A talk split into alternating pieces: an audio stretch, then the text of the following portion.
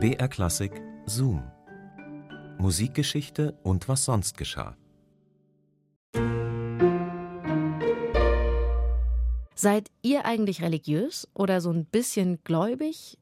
Also spirituell irgendwie sind ja dann doch viele Menschen, ich zum Beispiel auch so ein bisschen, ich bin weder getauft noch gläubig, aber die Rauhnächte zum Beispiel, die bald wieder anstehen, das finde ich total schön, so als Ritual, sich auf sich zu besinnen, auf seine Bedürfnisse und Wünsche und auch mit Blick aufs neue Jahr mal zu schauen, was darf eigentlich bleiben, was darf gehen.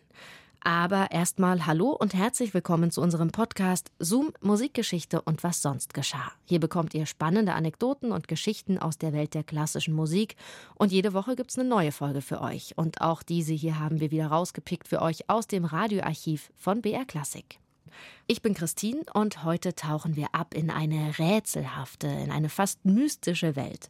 Es geht um den Barockkomponisten Heinrich Ignaz Franz Bieber und um sein berühmtestes Werk, und das sind die Mysteriensonaten oder auch Rosenkranz-Sonaten genannt. Die hat er komponiert, das sind Geigensonaten, zu Ehren der Mutter Gottes nach dem katholischen Rosenkranz. Man weiß nicht so viel über die Entstehungsgeschichte und auch über das Leben und Wirken des Komponisten generell wird ziemlich gerätselt. Die Musik auf jeden Fall, die hat was Besonderes, irgendwie Geniales, fast Magisches.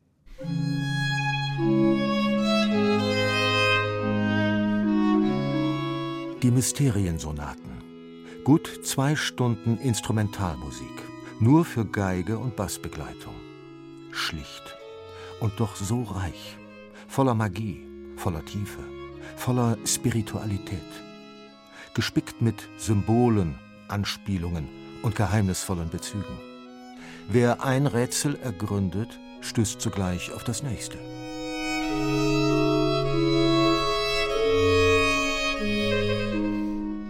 Die Mysteriensonaten. Ein Violinkompendium der Extraklasse. Zu spielen nicht auf einer einzigen Geige, sondern auf bis zu sechs verschiedenen Instrumenten. Weil Bieber für jede kurze Sonate eine andere Seitenstimmung verlangt. Skordatur heißt die Technik, hinter der sich, so extrem verlangt wie hier, wiederum ein faszinierendes Mysterium an Klängen, Farben und Schattierungen verbirgt aber langsam. Wer ist Biber? Was soll das absichtliche, teils vogelwilde Verstimmen der Geigenseiten? Und was hat der Rosenkranz damit zu tun?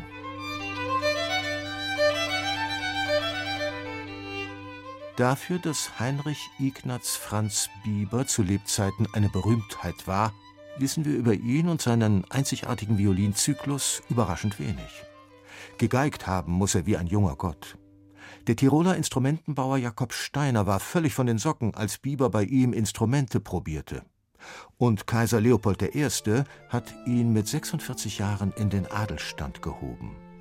1690 war das, weil Bieber so vorzüglich spielte. Geboren wird Bieber 1644 in Nordböhmen. Weil er musikalisch so gebildet ist und hervorragend Lateinisch spricht, liegt eine Ausbildung in einer Jesuitenschule nahe.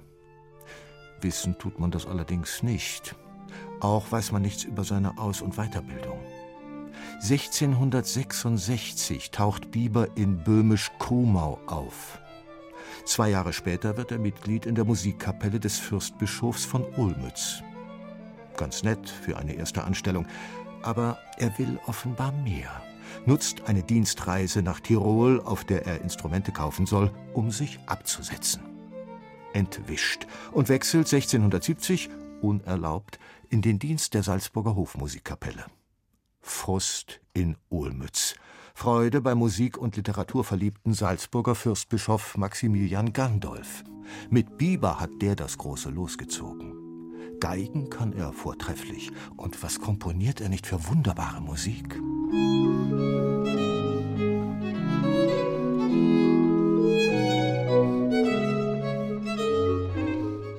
Irgendwann, nichts Genaues weiß man nicht, vielleicht 1675, eben auch die Mysteriensonaten.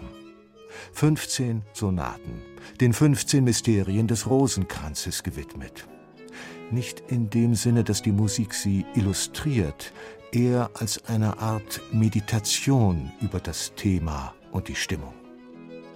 15 Sonaten, arrangiert nach der Struktur des Rosenkranzes. Fünf freudenreiche, fünf schmerzensreiche und fünf glorreiche Mysterien. Am Ende spielt die Violine Solo. Eine Passacaglia, dem Schutzengel zugeeignet, Nummer 16. Ein völlig einmaliger Zyklus in der Geschichte des Geigenspiels. Spektakulär und kühn. Ohne Vorbild. Und auch danach hat keiner so etwas Extremes je wieder gewagt. Die Rosenkranz-Sonaten entstehen für Biebers Salzburger Dienstherrn Maximilian Gandolf. Ein mächtiger und ein zwiespältiger Herrscher.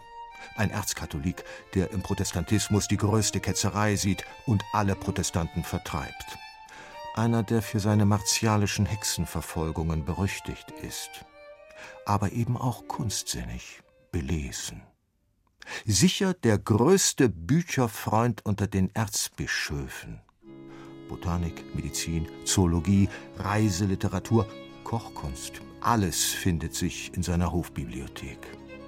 Und Noten, komponiert vom damaligen Vizekapellmeister Bieber.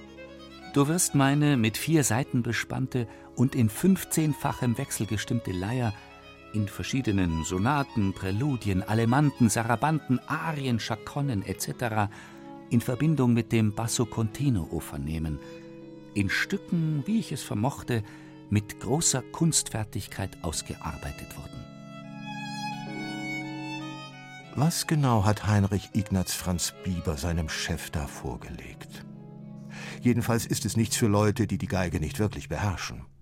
Bieber kann alles und verlangt alles. Doppel- und Mehrfachgriffe, schnelle und schnellste Läufe, ergo schnelle und schnellste Finger. Eine blitzsaubere Technik. Damit allein aber kommt man nur bis Sonate Nummer zwei. Denn hier beginnt das eigentlich Unglaubliche. Ab jetzt wird mindestens eine Seite der Geige umgestimmt. Die übliche Stimmung G, D, A, E bis zum Finale ad acta gelegt. Stattdessen gibt es auf den ersten Blick aberwitzige Neukombinationen. H, Fis, H, D, ein astreiner H-Moll-Akkord auf den leeren Seiten in Sonate 3, die Geburt Christi. Oder krasser, As, S, G, D, gleich zwei Dissonanzen in Sonate 6, Jesus am Ölberg. In der siebten und achten Sonate treibt Bieber die Technik auf die Spitze. Passend zum Thema, die Geißelung Christi und die Krönung Christi mit der Dornenkrone, verlangt er mit den Kombinationen CFAC und DFBD den Instrumenten fast Unmögliches ab. Die tiefste Seite um eine Quart bzw. Quinte nach oben gestimmt, die Saiten angespannt bis zum Zerreißen. Die höchste hingegen um einen bzw. zwei Töne nach unten getunt, fast schlaff. Vor dem inneren Auge kann man förmlich sehen, wie sich der Hals unter der Last zu biegen scheint, das Instrument sich ächzend krümmt. Entsprechend der Klang. Kratzig, schneidend, beißend, absichtlich hässlich.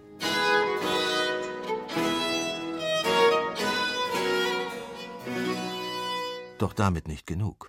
Sonate Nummer 11, die Auferstehung Christi, erfordert gar die Verschränkung der beiden Mittelseiten, sodass zwei überlagerte Oktaven entstehen und sich jenseits des Stegs ein sichtbares Kreuz bildet.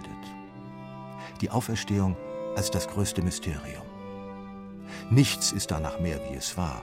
Nicht der Leib Jesu Christi und auch nicht der Korpus des Instruments.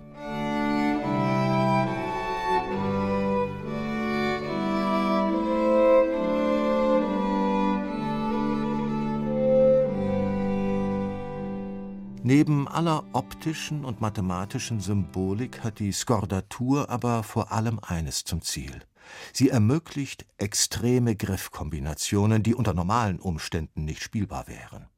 Und sie verändert die Klangfarben. Ein A auf einer nach oben gestimmten leeren Seite klingt anders als eins auf einer heruntergestimmten. Wieder anders klingt ein gegriffenes A auf der Seite daneben. Alle lassen sich auch noch direkt miteinander kombinieren. So ergeben sich für ein und denselben notierten Ton verschiedenste Klangzustände. Parallelexistenzen. Schillernd wie ein Chamäleon. Mysteriös. Je länger man die Partitur studiert, umso mehr solcher Finessen offenbaren sich. Man kann sie sehen, man kann sie vor allem aber hören und muss dafür noch nicht einmal von ihnen wissen. Das genau ist wohl das Mysteriöseste an Biebers Mysteriensonaten, dass sie durch das Spiel mit den Klängen und ihren Farben Botschaften nicht nur offenkundig, sondern auf einer subkutanen Ebene transportieren und damit sich selbst überhöhen. Biebers Zyklus, das spürt man intuitiv, hat etwas Transzendentes an sich. Etwas, das größer ist, als man es begreifen kann. Das sich aber sehr wohl erfahren lässt. Eben ein Mysterium. Und genau das werden sie auch weiterhin bleiben.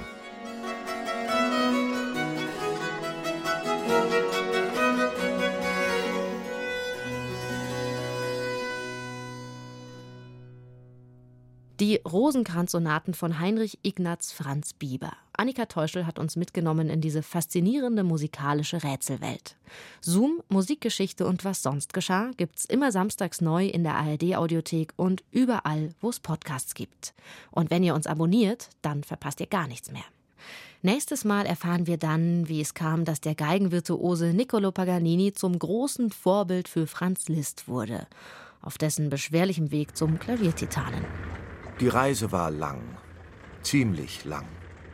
Am 20. September 1823 verließ der zwölfjährige Franz Liszt mit Vater und Mutter die Heimat Wien. Das Ziel? Neuer Wohnort Paris. Doch bevor die Liszts dort am 11. Dezember ankamen, sollte der Wunderknabe unterwegs Konzerte geben, um das nötige Startgeld für das Leben in der französischen Metropole zu erspielen. Wir hören uns dann nächstes Mal wieder. Bis dahin macht's gut. Eure Christine.